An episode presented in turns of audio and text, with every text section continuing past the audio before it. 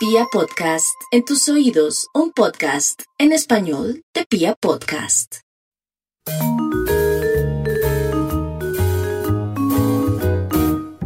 Hola a todos, bienvenidos. Esta es una nueva entrega de Rescate Financiero, el podcast. Yo soy Catalina Modelo, abogada, especialista en insolvencia de persona natural no comerciante.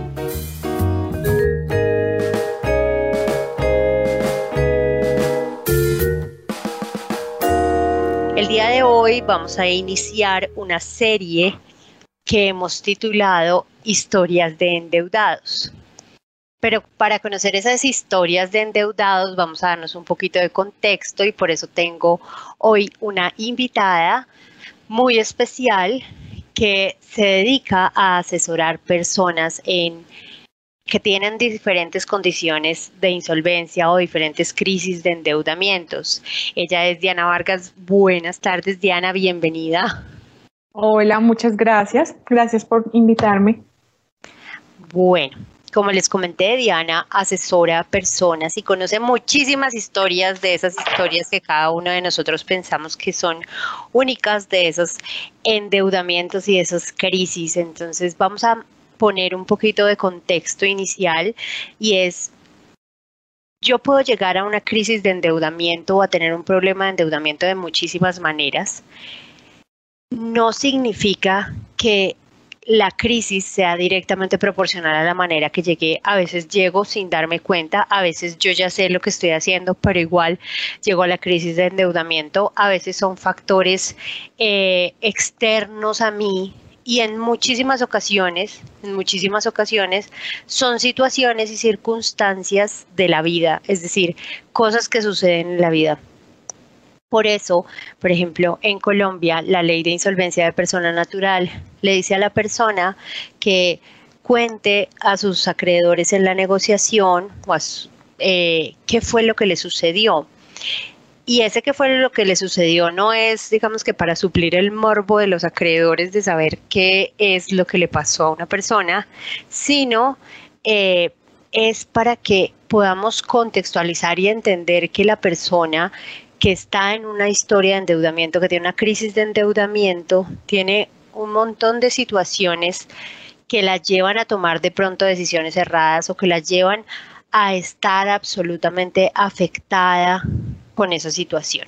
Entonces, ya con este tipo de contexto, entremos en materia. La primera pregunta que yo te haría, Diana, es, desde tu experiencia, ¿cómo llegan las personas a estar endeudados? Es decir, desde lo que tú conoces y desde lo que tú trabajas, ¿cómo llegas, llega una persona a estar tan endeudada o endeudada en general? Bueno, pues precisamente eh, no, es, no es algo que sucede de la noche a la mañana, no es que un día se acostó y al otro día amaneció endeudado y ya, sino que es un proceso. Hay diferentes, diferentes tipos de personas, yo creo que muchísimos. Eh, la mayoría, y hablo antes de, de pandemia, la mayoría entraban en su endeudamiento debido a una falta de educación financiera. Eh, generalmente con los productos de consumo, mm, el utilizarlos para cosas, digamos que eh, del día a día, incluso para hacer mercado, va llenando esos cupos, va llenando todos esos productos, los rotativos, y llega el punto en el que la persona no tiene capacidad de pago, eh, incluso empieza a, empieza a moverse sobre el sobreendeudamiento precisamente mm, porque utiliza los mismos productos para pagar otros.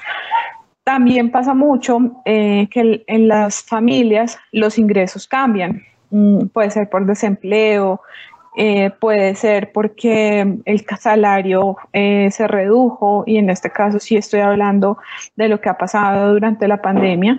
Muchas personas perdieron su ingreso o se les redujo y adicional a eso tuvieron que asumir nuevos gastos. Muchas de estas personas que menciono eh, optaron en su momento por endeudarse para poder cubrir necesidades básicas, para poder cubrir créditos o cuotas eh, de productos que ya habían adquirido y por lo mismo su endeudamiento fue incrementando. Eso generalmente cuando yo hablo con las personas, eh, muchos me dicen, pues eso se termina convirtiendo en una bola de nieve para ellos. Es eh, pedir en un lado para pagar una cuota, el otro mes le piden a la familia, el otro mes al amigo, porque ya no tienen de dónde más tomar y eh, eso termina siendo también muy grave para, para, la persona y para la familia. Eso con respecto al cambio de ingresos y a, y a, la, a la modificación de gastos o al incremento de gastos.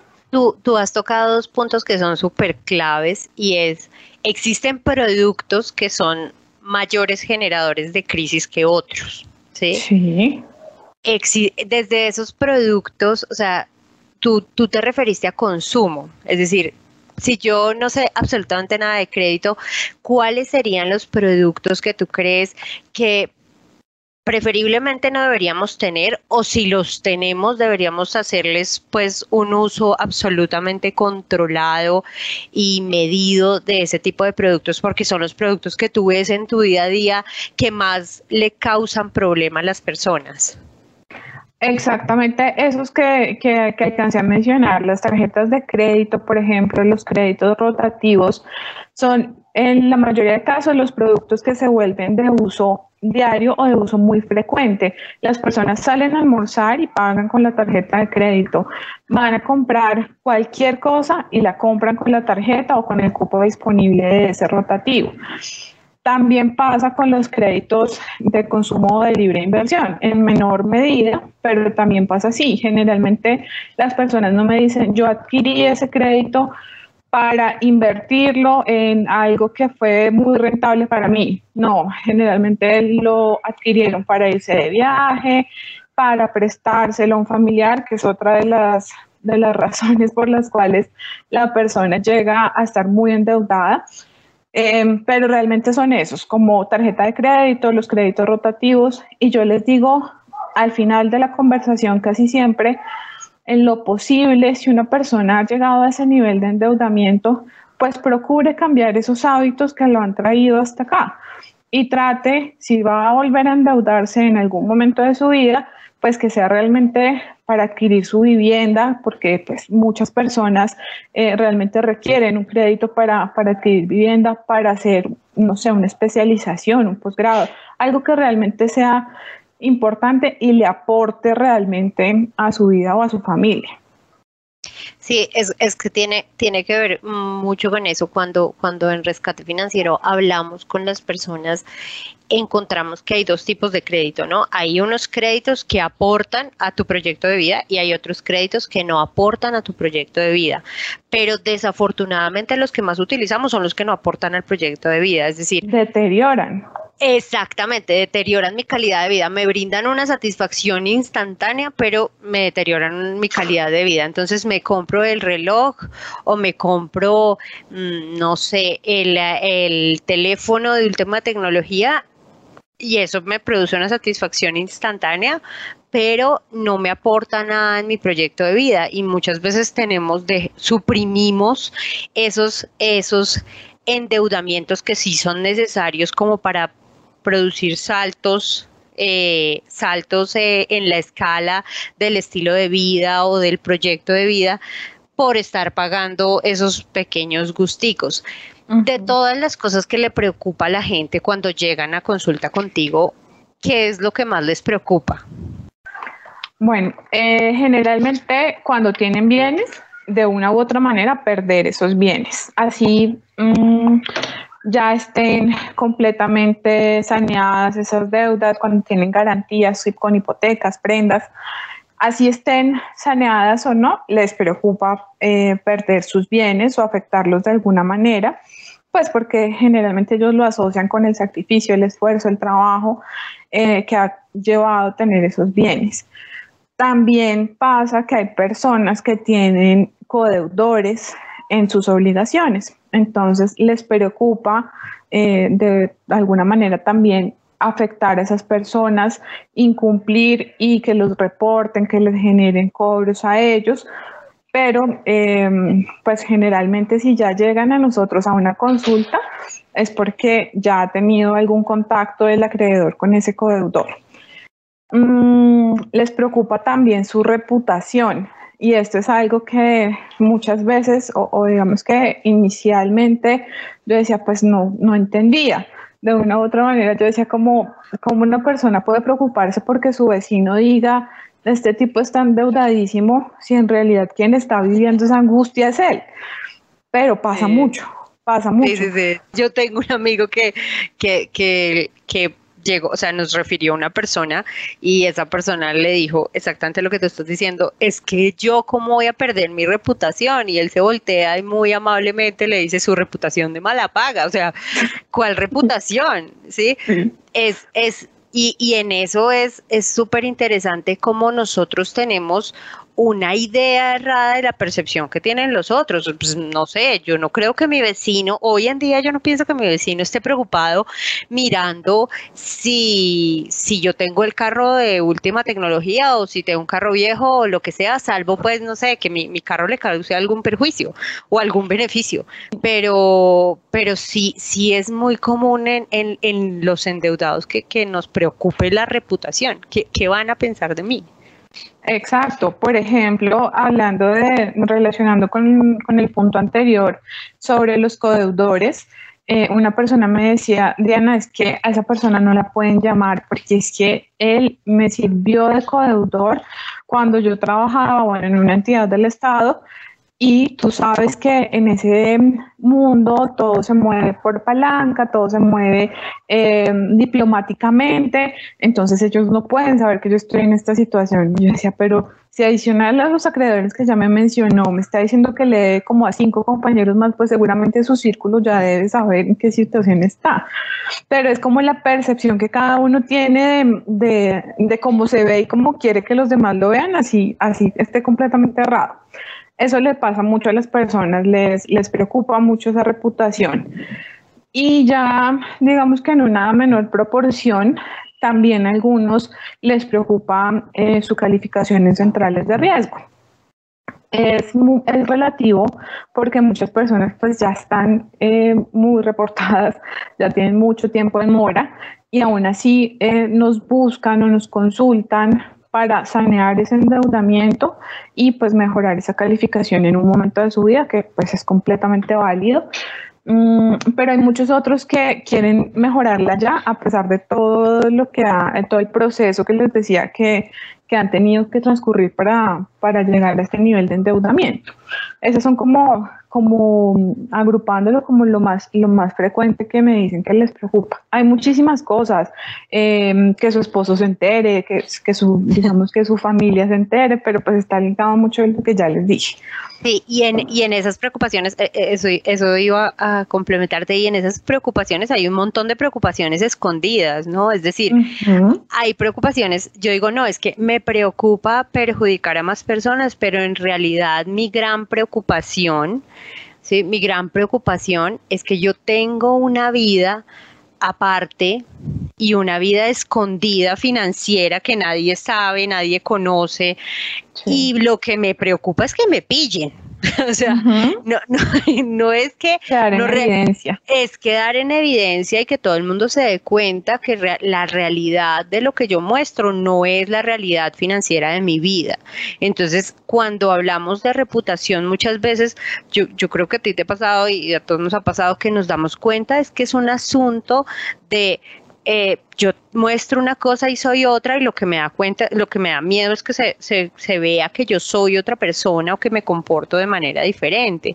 Y adicional a eso, con las centrales de riesgo también se esconde una, una digamos que una preocupación escondida que sería esa persona realmente quiere continuar endeudándose, es decir, le preocupa, llegó al punto de endeudamiento donde Dios mío está preocupado, ya no duerme, lo llaman de los bancos, está muy estresado o sabe que o ve esa situación muy cercana y sin embargo quiere conservar supuestamente ese puntaje crediticio para seguirse endeudando, es decir, para seguir haciendo lo mismo, porque lo que tú decías al inicio es, es muy interesante. Esto es un tema de hábitos, esto es, yo me acostumbré a, gastar y a, y a manejar el dinero de una manera u otra y como el hábito es tan difícil de cambiarlo, entonces lo que me preocupa a mí es que yo tenga realmente que hacer un cambio de hábitos y un, y un cambio de hábitos implica sacrificio porque digamos que la persona muere a un hábito y nace a uno nuevo. Entonces, no sé, el hábito de salir a comer todos los fines de semana a un restaurante o el hábito de irme de vacaciones cada mes o el hábito de cualquier cosa que genere un gasto de dinero, morir a ese hábito y empezar uno nuevo, ¿sí? Entonces, una de las mayores, yo, siempre digo, una es la preocupación que ellos manifiestan abiertamente o que la persona endeudada manifiesta abiertamente y la otra preocupación es la real. Y bueno, eh, en mi ejercicio profesional yo en ese tipo de cosas soy supremamente ácida porque eh, con el tema que tú hablabas de perder los bienes, yo lo primero que analizo es realmente quién es el propietario de sus bienes. Entonces, yo tengo un carro que vale 50 millones de pesos. Ese carro que vale 50 millones de pesos, yo di una cuota inicial de 5 millones y 55, y perdón, y 45 me prestó el banco. Entonces, cuando nos vamos a ver qué carro es el que vas a perder si tú realmente no pagaste ese carro. No tienes un carro. Y tienes una deuda. Y lo mismo sucede con los activos, con las casas, con los apartamentos, cuando uno dice, la persona entregó, no sé, 30 o 20%, pero realmente el 70% es del banco, de la entidad financiera que le prestó. Entonces uno dice, ¿cuál es, cuál es tu em, real propiedad sobre los bienes que tú consideras tuyos? Y desde ahí es que planteamos la estrategia en rescate financiero de ¿cómo hacemos para que no pierdas o pierdas lo menos posible o protejas lo más posible eso que te importa tanto? Pero si es desde una realidad, es desde una realidad es que pues la mayoría de personas no somos propietarias de bienes, sino tenemos un crédito y hicimos, digamos que un abono a ese crédito. Entonces, eso que dices es supremamente importante, o sea, que a ellos les preocupan, les preocupan varias cosas. Bueno, y de todos los clientes así que tú has visto, esto ya es a título de chisme, ¿qué cosas te llaman la atención? Es decir, que, que, que hay cosas que tú dices, viéndolo desde un punto de vista objetivo, desde alguien que no tiene nada que ver con la situación, desde alguien que trata de analizarla objetivamente y brindarle una ayuda o una solución a esa persona que te consulta, ¿qué cosas te llaman la atención de su comportamiento y de su situación? Pues hubo un momento en el que hace, hace un buen tiempo yo dije como no, después de esto ya nada me va a sorprender, porque eh, un, pues uno escucha comúnmente y, y, es importante eso, escuchar todas las preocupaciones, escuchar todo lo que ellos te dicen, pero hay personas, em, y esto sí es muy común, que están en un extremo siempre o están em, muy preocupadas al punto de el insomnio, enfermarse, vivir de pelea con todo el mundo, o al contrario, están en una relajación increíble. Entonces, digamos que conociendo esos dos extremos, yo decía como, bueno, em, de una u otra forma ya las personas em, asumen su realidad y deciden en qué posición están pero eh, de acuerdo a esa posición, entonces también empiezan a afectar a otras personas, mm, endeudar a su familia, eso, eso en realidad eh, en su comportamiento, en la situación de cada persona, eh, pues uno no lo piensa normalmente y sí es muy común. Mm, si estoy muy endeudado, si no tengo capacitación, eh, capacidad, perdón, em, le pido a mi hermano que pida un crédito para pagar y es para pagar cuotas, ni siquiera para, para sanear. Yo les digo, eso es un alivio que tú sientes inmediatamente, pero no es que estés saneando una obligación como tal. Mm, realmente empiezan a, generar como otros huecos, como a generar otros problemas y eso generalmente eh, hace que las personas mm, como que se, blinden, como que eh, tengan un manto enfrente y no encuentren ya ninguna salida. Y es cuando toman, eh, pues digamos que otras decisiones que les empiezan a generar mayores inconvenientes.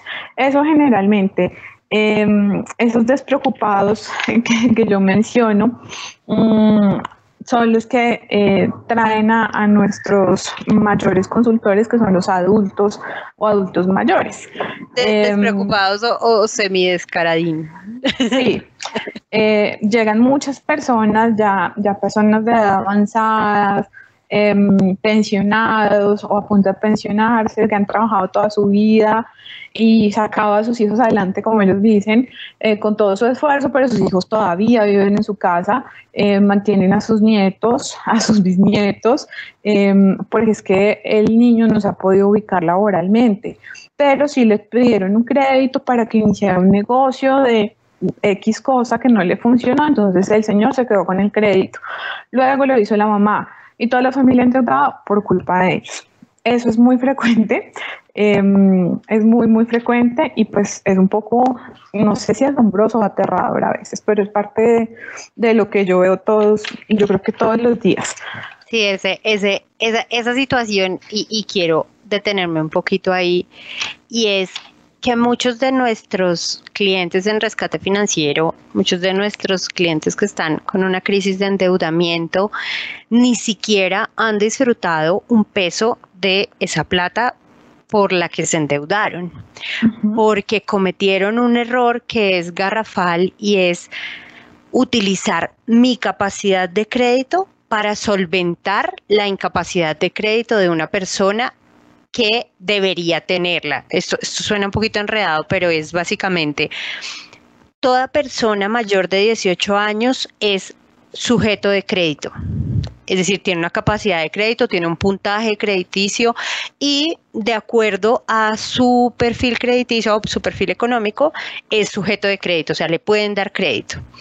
Pero resulta que eh, muchas veces queremos endeudarnos más allá de nuestra capacidad. Entonces, yo tengo 25 años, eh, me gano un millón de pesos y quiero montar un negocio que su inversión inicial son 100 millones de pesos. Entonces, yo no tengo esa capacidad económica. Eh, el banco lo sabe y no, ni loco me va a aprobar 100 millones de pesos. Entonces, ¿qué hago? Cojo a mi papá, o cojo a mi mamá, o cojo a mi abuelito, o cojo a la tía chévere de la familia, que tienen la capacidad de endeudamiento de una persona mayor, con mayor experiencia crediticia y con mejores ingresos en muchos casos y la endeudo para que me dé esa plata. Entonces nuestro cliente en este caso nunca es el que realmente se gastó la plata, sino es una persona que hizo un favor, ¿sí? Y ese favor le quitó la paz y ese favor le quitó la capacidad de endeudamiento y en el caso de las personas pensionadas o con un trabajo estable les quita su salario o su pensión. Eh, en gran medida, casi hasta la mitad o en algunas ocasiones más de la mitad, porque algunos de esos créditos son con personas naturales que pues no hacen ningún estudio de crédito o les quita sus bienes. Entonces nuestros clientes y nuestros clientes endeudados vienen siendo, son personas que nunca disfrutaron plata y que lo que hicieron fue un favor. Y y ahí sí, como dice la, la, la, frase, flaco favor le hicieron a una persona que no hizo todo el proceso de una diligencia de vida para mirar si su negocio iba a ser exitoso o no iba a ser exitoso, o tenía mucho riesgo, o tenía bajo riesgo, o no sé, vinculó inversionistas a su negocio que hicieran una diligencia, sino que simplemente fueron, endeudaron a su familiar más cercano o al que primero les hizo el favor y ya, y hoy en día pues obviamente no tienen con qué responderle a esa persona. Entonces, eso sería una de las, una de las em, principales enseñanzas que nos ha dejado a nosotros y es no prestemos nuestra capacidad de crédito a nadie. Porque si exactamente, porque si a esa persona los bancos ni nadie le está prestando, no es porque sea muy de malas o porque los bancos sean muy mala gente, que pues, bueno, no, soy la principal defensora de los bancos, pero entiendo que sus fábricas de crédito miden el riesgo perfectamente si no es porque realmente no está en capacidad de eso. Y lo que pasa es que muchas personas, muchos de nuestros clientes repiten este ejercicio durante mucho tiempo en su vida. O sea, ya lo que tú decías es impresionante. Es una señora de 70 años que todavía mantiene a su hijo. Eh, de malas en los negocios de 45 y el hijo de 45 tiene esposa y además que tiene esposa también tiene hijos, entonces esta señora eh, tiene en su espalda a la nuera, al, al hijo, a los nietos y pues no, no alcanza, no, no alcanza, no, no, no, alcanza. Y es, y es muy común ese prestar, uno lo ve como un favor, pero resulta que no. E igual sucede con el codeudor, ¿no?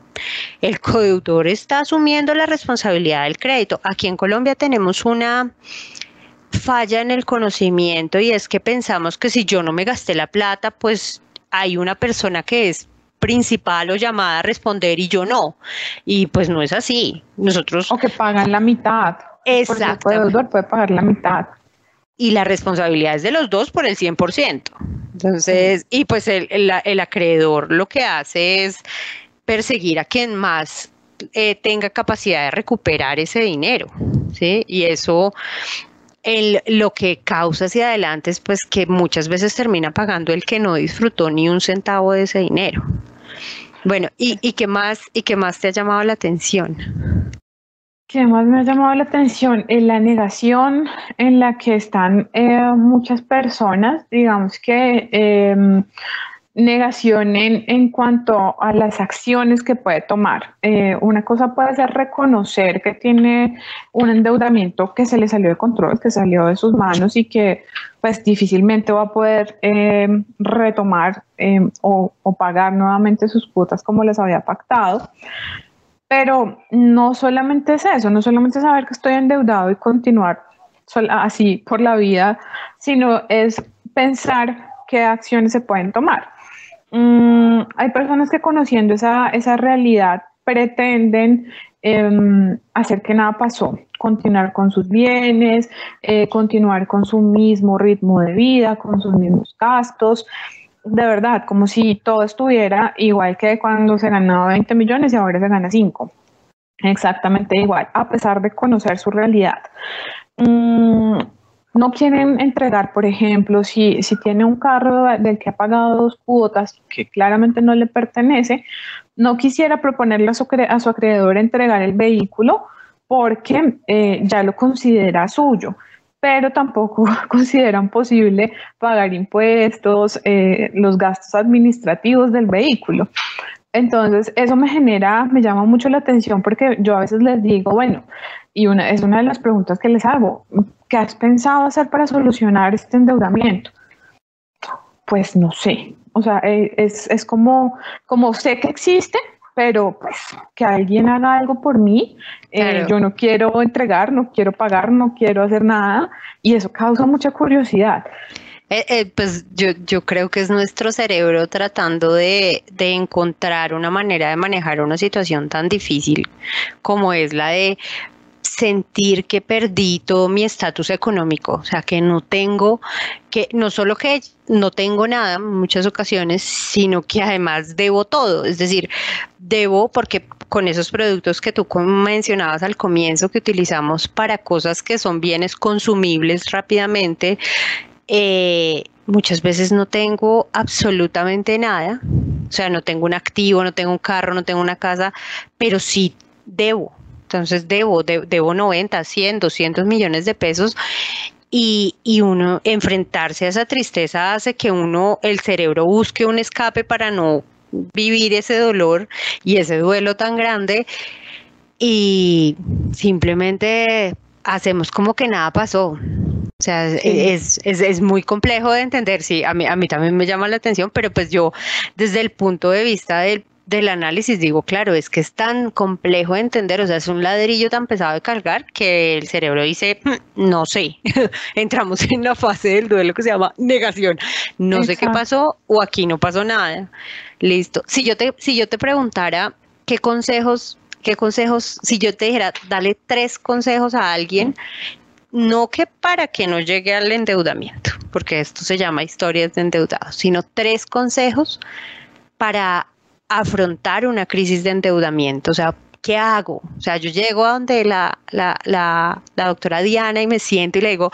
doctora Diana, ¿qué hago? O sea, ¿qué hago con esta crisis de endeudamiento? O sea, un consejo a nivel personal, un consejo pues, legal y, un, y qué más, o sea, ¿qué, ¿qué le dirías?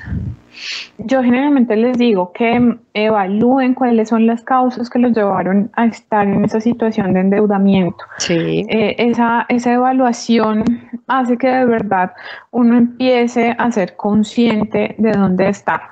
Em, y no solamente que me escuchen y, y, respondan a las preguntas que les pueda hacer, sino que desde esa evaluación sepan eh, que pueden, empiecen a, a interiorizar y analizar qué acciones pueden tomar, em, aparte de las que ya seguramente han tomado, buenas o malas, porque no se trata de juzgar claramente, mm, pero eh, si es un poco más de conciencia, ya la persona está como un poco más aterrizada, eh, no en esa fase de negación de la que hablábamos. Entonces, evaluar las causas que lo, que lo llevaron a ese endeudamiento, analizar esas acciones que ha tomado para solucionarlo, sin importar cuál haya sido. Ahí hay una anécdota y una vez una señora me dijo que mm, eh, una de las acciones que ella había mm, hecho insistentemente, pero de verdad que era muy dedicada, era escribirle a famosos que ella les escribía por Instagram, por Facebook, por Twitter y les decía, por favor, ayúdenme, estoy muy endeudada, ayúdenme a pagar mis cuotas. Me decía, pues no, de pronto a veces me dan como like o algo así, pero pues nadie me ha ayudado a pagar. O sea, pues literal, literal, literalmente estaba casi que pidiendo limosna por Instagram. Sí, sí, sí, ese día, claro, pues yo no, digamos que me río después porque de verdad uno escucha cosas eh, muy locas, pero, pero yo en su momento le decía, Mira, hacer una cosa de esas, pues de verdad requiere que uno no esté muy, muy angustiado por esta situación. Y no está mal, es una, ya vio que era una salida y que le podía funcionar, pues bueno, analice qué acciones, incluso esa, ha tomado para solucionarlo. Y ya, si agotó todas esas alternativas que usted conoce, busque una ayuda que en realidad le sirva como guía para sanear ese endeudamiento. ¿Cuál es la idea de buscar esa guía? Pues que tenga el menor daño posible. Es difícil, es difícil que una persona eh, no tenga ningún perjuicio o no tenga, más que perjuicio, no tenga ninguna afectación mm, después de estar en un endeudamiento tan alto. Eh, porque siempre temas psicológicos, económicos, familiares incluso, hay personas que salen del, endeudamiento pero divorciados. Mm, pero pues que busque la guía para que salga lo menor afectado posible. Eso es lo que yo les digo generalmente. Sí, sí, sí, sí. Y en, y en ese sentido, eh, en, esta entrega hemos hablado de, la, de las situaciones como... Eh, que son causa, autocausadas, ¿no? O sea, yo mismo me causé esta situación. Y lo primero que hay que ver es reconocerse y es supremamente duro reconocer que uno mismo se llevó a esta situación. ¿sí? Hay otras situaciones como enfermedad, desempleo, que también generan crisis de endeudamiento, ¿sí? Y que muchas veces enmascaran un mal comportamiento. ¿Sí? que es bien complejo de entender. Por ejemplo, eh, si yo me ganaba, no sé, 10, 20 millones de pesos mensuales, pero yo gastaba el 100% de esos 10 o 20 millones de pesos. ¿Y eso qué es lo que hace? Hace que en un momento de crisis que se van a presentar muchos en mi vida, una enfermedad, un despido, pues en la que estamos, una emergencia sanitaria como la que estamos, yo no tenga ahorros ni tenga de dónde echar mano para sobrevivir. Entonces, sí, es cierto que yo no fui el culpable de que me terminaran mi contrato y que me quedara desempleada, pero yo sí fui la culpable de gastarme todo mi dinero como si eso nunca hubiera pasado. O sea, como si eso nunca fuera a pasar, no fuera una posibilidad, ¿no? Y lo mismo sucede con la enfermedad. Entonces es entender y prepararme para el futuro, no siendo el más pesimista de todos. Yo le decía que alguien le decía, no, no es que vamos a planear pues para el día más sombrío, pero pues sí pensemos que ese día se puede presentar, ¿no? Y es muchas veces estamos, no es que estemos en una crisis de endeudamiento, sino estamos es en una locura de gasto. Estamos gastando como no tenemos y llegamos a y llegamos a situaciones donde decimos como, oh Dios mío, ¿qué pasó? ¿Qué puedo hacer? Eh, ahora, entonces le echamos la culpa a, a que es que me echaron del trabajo tuve un trabajo súper bueno y súper estable durante X cantidad de años, no construí absolutamente nada, no ahorré absolutamente nada, estoy lo que hice fue endeudarme y la culpa es de, de, que me echaron del trabajo, ¿sí? Entonces es asumir esa responsabilidad porque el asumir esa responsabilidad al inicio es muy doloroso, pero al final es muy liberador porque yo ya sé en qué me voy a en qué me voy a cuidar más adelante cuando vuelva a tener dinero. Yo, yo te quería hacer una, una pregunta y es, de todo, o sea, cuando, cuando las personas llegan y, tú les hablas de, lo que hacemos en rescate financiero, ¿qué es lo que más los alivia? Pues mm, yo generalmente lo que hago es escucharlos y hacerles ciertas preguntas que nos permitan entender la situación de la persona. Nosotros no juzgamos, no le decimos por qué lo hizo eh, o por qué no hizo otra cosa que consideramos que era mejor muchas veces esas preguntas y esa conversación que, yo tengo con ellos mm, hace que de verdad, y, está muy atado de verdad a lo que acabas de decir, y es que reconozcan que su situación no es única. Esto de verdad que la persona se encierra tanto en su angustia, en su tristeza, en su desespero, que cree que es el único que lo está viviendo. Yo les digo, ustedes no se imaginan la cantidad de personas que nos consultan todos los días, la cantidad de casos que yo conozco, que escucho, em, de situaciones muy, muy, muy difíciles, otras que son muy comunes y mucho más manejables, pero no son los únicos. Hay miles de personas que viven cosas mm, similares en cuanto a endeudamiento y de verdad siempre hay una salida. Yo les digo, este es un tema de dinero. Lo importante es que se soluciona. Hay otras cosas cuando el, cuando el tema económico o el endeudamiento trasciende a otros escenarios como el familiar, el personal, el laboral, el ámbito de salud. Eso sí es grave. Yo les digo, si tú te enfermas, y estás en una cama, no vas a poder solucionar esto ni nada. Entonces, reconocer eso, reconocer esa situación y que no son los únicos que lo viven, en realidad yo siento, hay, muchas personas incluso lloran y me dicen, no, pero es que yo no sé por qué, y, se, abren mucho cuando reconocen de verdad que, que, pues bueno, sí, algo pasó, en algo la embarraron, no sé lo que haya sido, pero que es algo que se puede mejorar, que hay muchas personas igual y es algo que se puede trabajar. Sí, esa, mm. esa, esa es magnífica, es decir, e, esa es entender eh, cuando entendemos que no estamos solos, yo, siempre utilizo una expresión y es, mire, su situación es tan frecuente que la ley la reconoció y le brindó una solución. Es, es nosotros pensaríamos que lo que está en la ley o no tenemos los que no somos abogados eh, o los que no son abogados no entienden qué es lo que está en la ley. En la ley se plasma aquello que es tan común y tan frecuente que hay que buscarle una solución. Entonces yo les digo, mire, no está solo, usted está tan acompañado que la misma ley dice, venga, solucionamos esto, es como una sucesión. ¿Qué hacemos con los bienes de una persona que se murió? Ah, ok, entonces vamos a hacer un procedimiento. En este caso, en este caso es, ¿qué hacemos cuando la persona definitivamente por sus propios medios no va a llegar a una solución de su situación económica? Ah, creemos una ley de insolvencia de persona natural. ¿sí? Es, es entender que esa situación, que esta, que esta circunstancia no, no es sola. Y lo otro es entender que es pasajera.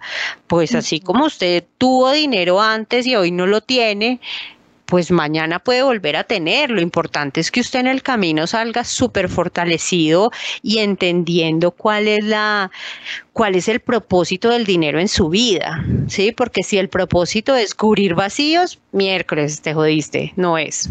Pero si el propósito es hacerme crecer, pues se vuelven personas supremamente productivas. ¿Qué, ¿Qué, más crees tú que los alivia mucho?